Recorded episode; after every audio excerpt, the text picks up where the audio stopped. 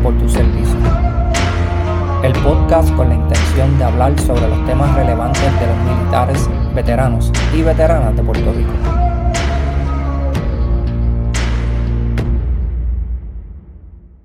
En el episodio de hoy estaremos conversando con Patricia Landrau del Justice Advocate General Corps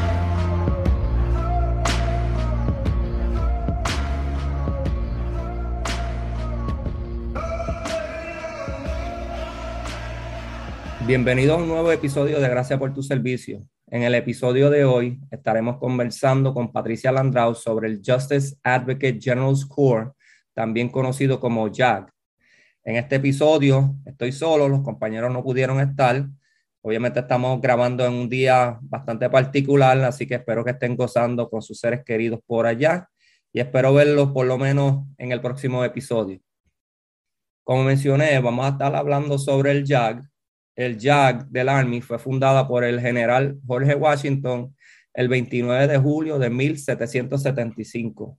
Desde esos tiempos, el JAG ha jugado un rol significativo en eventos que han transformado nuestras vidas y nuestro mundo. El JAG es una de las firmas más grandes de Estados Unidos con más de 4.500 abogados de tiempo completo y a tiempo parcial. En 1951, el Código Uniforme de Justicia Militar, o UCMJ por sus siglas en inglés, entró en efecto y todos los oficiales de JAG tuvieron que adaptarse a este sistema que es bastante similar a las leyes y estándares civiles. Todos los que entran a JAG tienen que conocer lo que es UCMJ por dentro y por fuera, algo que posiblemente lo vamos a poner a prueba, aunque ella no es JAG oficial, ¿verdad? Pero lo vamos a poner a prueba. Como mencioné, hoy estaremos conversando con Patricia Landrau. Patricia es un paralegal specialist. Actualmente es una SA en el Army con nueve años de servicio. Estuvo movilizada en el 2017 para los esfuerzos del huracán María. Tiene dos bachilleratos, una en lingüística y comunicaciones en inglés y la otra es en lenguajes extranjeros, alemán y francés, si estaban pensando en cuáles eran. Como si fuera poco, actualmente está haciendo su maestría en TESOL, que es Teaching English as a Second Language, y en su tiempo libre le gusta leer libros sobre lenguajes, jugar juegos de video, pasar tiempo con su familia y su perro Lexi, pero sobre todo ver películas. Le damos la cordial bienvenida a Patricia Landau. Bienvenida, Patricia. Thank you for that warm welcome. Thank you for having me. Yeah. Dijiste, ¿verdad? Lo de las películas. ¿Alguna película buena que hayas visto últimamente que recomiendes para nosotros? So I'm not a fan of Tom Cruise at all, but Top Gun was really entertaining. It was very entertaining. It gave me the, the military pride because I don't know much about the Navy. So it gave me the illusion of, oh, wow, that's how Navy personnel people work. I know it's not true, but it was fun to watch. So that I recommend the Top Gun. La vi también, ¿verdad? Hit you in the field, como dicen los muchachos por ahí. Toca los botones particulares exactly. de patriotismo que, uh -huh. este, que a veces nos gusta de ver cuando, cuando vemos películas militares. Así que las recomendamos también por acá nosotros.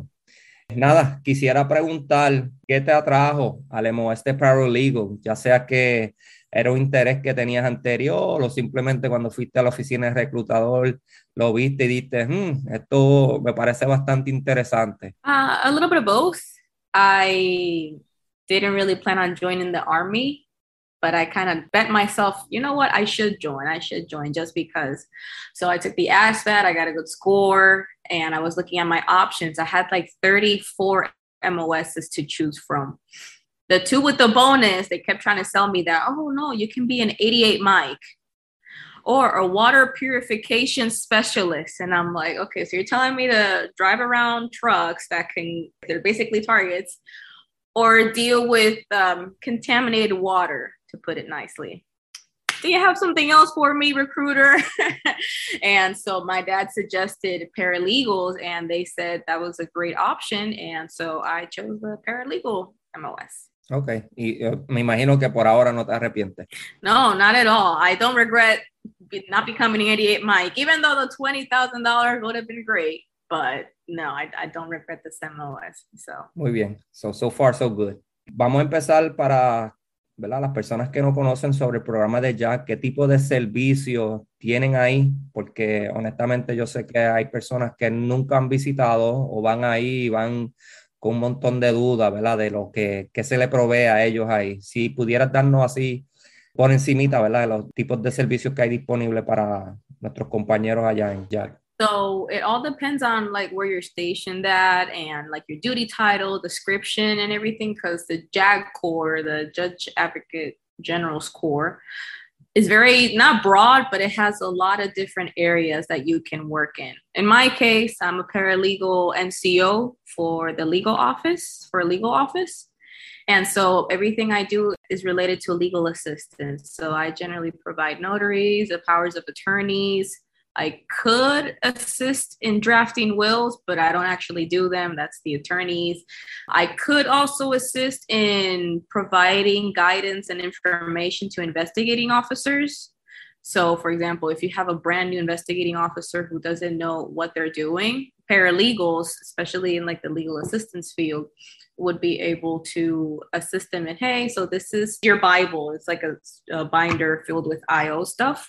This is how things generally are done. These are your regulations. This is the type of investigation you're doing and so on and so forth. So yeah that's generally what i do at my office. Unfortunately i can't develop a lot of soldiers because it's just me and another enlisted soldier and then two officers But yeah, in my case, I do everything regarding legal assistance. También tienen lo de los poderes, ¿verdad? Cuando un militar se va para un deployment, una misión particular, porque te lo digo, ¿verdad? Que yo creo que eso fue mi introducción a Jack para los efectos, asegurarme que cuando yo estuviese movilizado, en un caso de emergencia, mi esposa pudiese hacer cosas con los hijos míos, ¿verdad? En ese caso. ¿Algún otro poder que ustedes tienen que es bastante importante en ese campo para nosotros conocer. So we do all kinds of powers of attorneys. We do, well, not all kinds, but special powers of attorney that can be about anything most of the time. It could be about, I want my spouse to sell my house for me since I'm not going to be here. I want my spouse to be able to take them to medical appointments without me having to be there.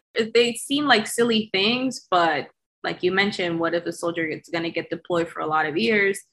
It's recommended to leave a power of attorney to someone you trust, someone you really, really trust, especially if you want to give a general power of attorney. A general power of attorney allows the other person to do just about anything, just about anything you can think of, except change life insurance policies for the soldier or person given the power of attorney, or do anything with fiduciary powers.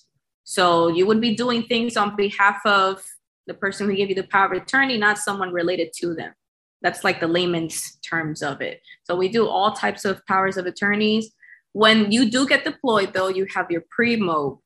That's where you should be getting your powers of attorneys. Unfortunately, it doesn't always happen because units don't schedule having a JAG officer or a paralegal to be there and do these types of simple things for them or give them an orientations. We get a lot of divorce orientations, a lot, a lot of them. But it's important for them to know. So yeah, we do all kinds of powers of attorneys, and if it's in, out of our hands, we'll direct you in the right direction. Sí, mencionaste esa última parte de la parte de los divorcios. Cuando alguien firma un poder general así, pues trae unas consecuencias, posiblemente puede traer unas consecuencias negativas en la vida. Esta persona que está lejos de su casa, que no tiene las habilidades de verificar, por ejemplo, una cuenta de banco con tantas frecuencias como normalmente haría, entre otras cosas, ¿verdad? Y, las historias de horror son bastantes. me imagino que pues las consecuencias es llegar a los divorcios. Te iba a preguntar también, ¿verdad? Sé que lo mencionaste un poquito por encima en la primera pregunta, pero ¿qué de casos puede un abogado de JAG manejar? Once again, it really all depends on their duty station and their job title and stuff. A typical JA, their job is to be the commander's advisor in a sense the legal aspect, that's what they handle. And the commander can be like, okay, Jack, I want to do this, or this is a decision I want to make. any suggestions. Again, this is all very superficial. What I'm explaining, there's a lot more into it, but a typical JA's job is to be the commander's legal advisor. Yeah. Puede llegar, ¿verdad? Desde environmental law hasta algo más pequeño, ¿no? Oh, the fields, there are numerous, numerous fields. Let me, what I remember offhand environmental law, contract and fiscal law, national security law, criminal law, operations law, administrative law. Ah, I know there's at least like three more, and I can't remember. There's a lot, a lot of field. Um, oh, legal assistance. So that's more generalized. So family and family and something else law and yeah. So it's just a lot of fields and those are the only ones i remember right now. There are a lot of other fields that they can work on. So yeah. Our attorney in our office we have two. We have the sja with the staff judge advocate. He's like the the boss in the office and we have our trial counsel. So he's like the prosecutor on behalf of the government. Okay cool.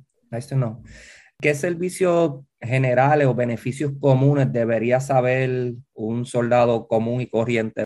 El average Joe, como dicen por ahí. I feel like a lot of soldiers, especially like privates, don't know that one, they're not alone and like they have a voice. So I feel like a lot of people don't know that, for example, if you do something bad and they want to kick you out, depending on the time in service and whatnot, you have a right to an attorney. It's called the Trial Defense Services, the TDS, a TDS attorney. You have a right to be represented. I can't really specifically answer your question though, like what type of rights should every soldier have? But I feel like something that a lot of soldiers don't know is that they have a right to TDS if something bad happens. Most of the time, most of the time, they have a right to that. And two, what was the other thing? Oof, I can't remember the second thing. I'll remember it later. But yeah, so the TDS stuff, we get a lot of calls saying, "Oh, I don't know what to do, what to do." Sometimes they'll know. That's I remember. We get a lot of calls in my office about what we can do for their for them within their unit. Sometimes we can take those mm-hmm. calls and assist them. Sometimes we can't because they have to go to their specific JAG officer first. Every unit has one. Everyone. If it's not in a company level, it's usually is not a company level. If it's not a battalion level, it's at a brigade level. It's not at a brigade level, it's at a division level. Okay. So every unit has an attorney. You need to go to them first and ask them questions before you come to us. Unless it's like special circumstance. So yes. Creo que dijiste algo importante porque muchos de nosotros entendemos, ¿verdad? Porque nos metemos en problemas y pues el, ellos son los que deciden, no tenemos derecho, ya no fuimos del sistema militar sin a veces saber que tenemos ese servicio por lo menos de alguien que nos represente y nos dé una asesoría y nos diga, mira, sí, por aquí esto te puede proteger o mira, por aquí no tienes break, y yo entiendo que es algo bien importante que todo el mundo debería saber, sino que hay un proceso legal que se puede acceder en ese caso. So, qué bueno, ¿verdad? Que la gente sepa ese tipo de servicio que hay, que no es para simplemente para otras cosas, sino que en casos así extremos de que te van a sacar del sistema militar, pues posiblemente pues tengas una, un lifeline, como quien dice por ahí. Yeah, you should always ask the question. No te quedes con la duda, no te quedes con, ay, pues entonces voy a hacer lo que fulanito me dice porque parece que es la mejor opción para mí. No, you need to, you know, take a step back, rethink this, and try to ask, you know, how can I be assisted? How can I get help? Sometimes you can't. Sometimes there's no help, but a lot of times there is. And unless it's in black and white, yeah, unless it's in black and white. Mira, cojan nota por ahí, los que estén escuchándonos, por favor, hagan caso a esto. La próxima pregunta, ¿verdad? Ya sea más o menos correlacionado con lo que acabo de preguntar, ¿qué tipos de mitos hay en el mundo de Jack, ¿verdad? Que a veces la gente se pone a decir por ahí. Y entonces cuando llegan a donde ustedes te dicen estas cosas como que súper random y ustedes los miran así, más o menos como me estás mirando ahora, como que... no, no, es que you're right. We get a lot of people have very not strange, but they have like high expectations of us in the sense that it seems like they think we can solve every problem. And not only that, but solve them the way they want the problem to be solved. that's not the case. Every case is different. There are some problems that have good solutions, bad solutions. You know, I say with arrow quotes because good and bad is very relative. And there are some that, again, in my office, that we just cannot assist with. You have to go to some other resource. So people think we're in one stop shop to everything or that we have all the answers. And although we like to look up the answers, we can't always find them. We don't always have them. So again, that's in the legal assistance office. When it comes to the JAG Corps in general, I've heard that people think we're the boogeymen. we're not. we're not. We work for the government, and you have some specialized quote unquote again specialized attorneys who work for the soldiers and it's mainly for the svc program have you heard of it Mm-mm. I'm glad I remember that. That's the one I had forgotten. So the SVC program is something I feel like soldiers sometimes don't know exists. So it's a special victims counsel. Okay. I think it has a different name right now because they're revamping that whole program, but it's about special victims, meaning people who have been the victims of sexual assault, eh, people who have been victims of anything related to sharp. Okay. And domestic violence or even their own children. So that is another resource or at least another area that the JAG Corps has that soldiers don't really know about. Ok, cool. Creo que mi última pregunta sería, ¿qué le recomendarías a militares que su deseo es trabajar con el JAG, ya sea de paralegal o de un JA, como mencionaste ahorita? At least for me, it's been very important to be curious. You have to be curious. You have to be interested in the field in some way. For example, I'm not studying to be an attorney. I don't want to study to be an attorney. However, I am fascinated by some of the cases we get or some of the things that happen. I'm like, what is going on? I want to learn more about this. So, having that curiosity helps a lot and being very organized. In my office, thankfully, isn't well, I guess it's a double edged sword my office isn't very incredibly high tempo most of the time, but there are other offices, especially in active duty, who are. And you have to be a very organized and diligent person. So if you like a challenge in that area, I think you know being in a paralegal would be pretty cool. Awesome, awesome. So compañeros que están pensando entrar al campo, Be curious, ¿verdad? Yo creo que eso es una buena recomendación para muchas cosas, pero particularmente para esto creo que aplica mucho. Bueno, tenemos más preguntas, pero en este caso son un poquito más personales, porque es un segmento que le llamamos quemando balas. Son unas preguntas que necesito que me contestes con una palabra o una oración o lo más corto que pueda. ¿Tienes alguna pregunta con eso? Mm, no. Ok. So, la primera es, además de ser un paralegal specialist, ¿qué otro MOS te hubiese gustado tener dentro del servicio militar? Cryptic linguist. ¿Y eso es un qué? Do you know the, the code or? I think 38 Papa. I think it's a 38 or 34 series. I can't remember, but it's a cryptic linguist. So it would be basically to be paid to know a language or to learn a language. That would have been my dream MOS. All right, awesome. La otra es, ¿qué es lo mejor de servir en la milicia? The experience, you have to grow up, and the people you meet. It's, it's a whole different world from the civilian world, and it's fulfilling. Good. Creo que en uno de los episodios anteriores, Colón mencionó que, ¿verdad? Se dio cuenta que cuando hacemos esa pregunta, muchas personas van a eso, ¿verdad? En tanto la experiencia, pero también el tipo de personas que uno conoce, las amistades y los bonds que hacemos dentro del servicio militar, que, que son duraderas, ¿verdad? Que a veces duran más que, que otras amistades que uno tiene en otros ámbitos de la vida. ¿Qué significa ser una militar puertorriqueña para ti? Uh, it sets me apart from the crowd when I go to the States a lot, but I use that to my advantage a lot as well.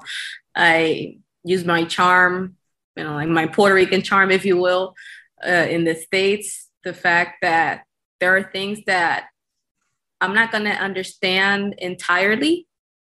For example, there are some there are some things that they see as problems where I'm just like, that's not exactly an issue for me. Look, look, let me just do this, or this is the, the way I would do it. And they just look at me strange. And I'm like, well, yeah, that's my solution to it. So in essence, it's uh it's a it's better than expected. It sets me apart and it's a great way to use it to your advantage. They underestimate you. Interesante, me gusta ese. ¿Qué lecciones valiosas conservas de tu servicio militar? Ya sea de que alguien te haya dicho en un momento que te dijo, ¿verdad? Unas palabras que todavía te llevas contigo. In my first unit, when I was at the 49th, I had a sergeant who told me, listen more and talk less. And I'm like, why is he? He sounds so rude. I'm a little specialist or private little me is like, that sounds so rude.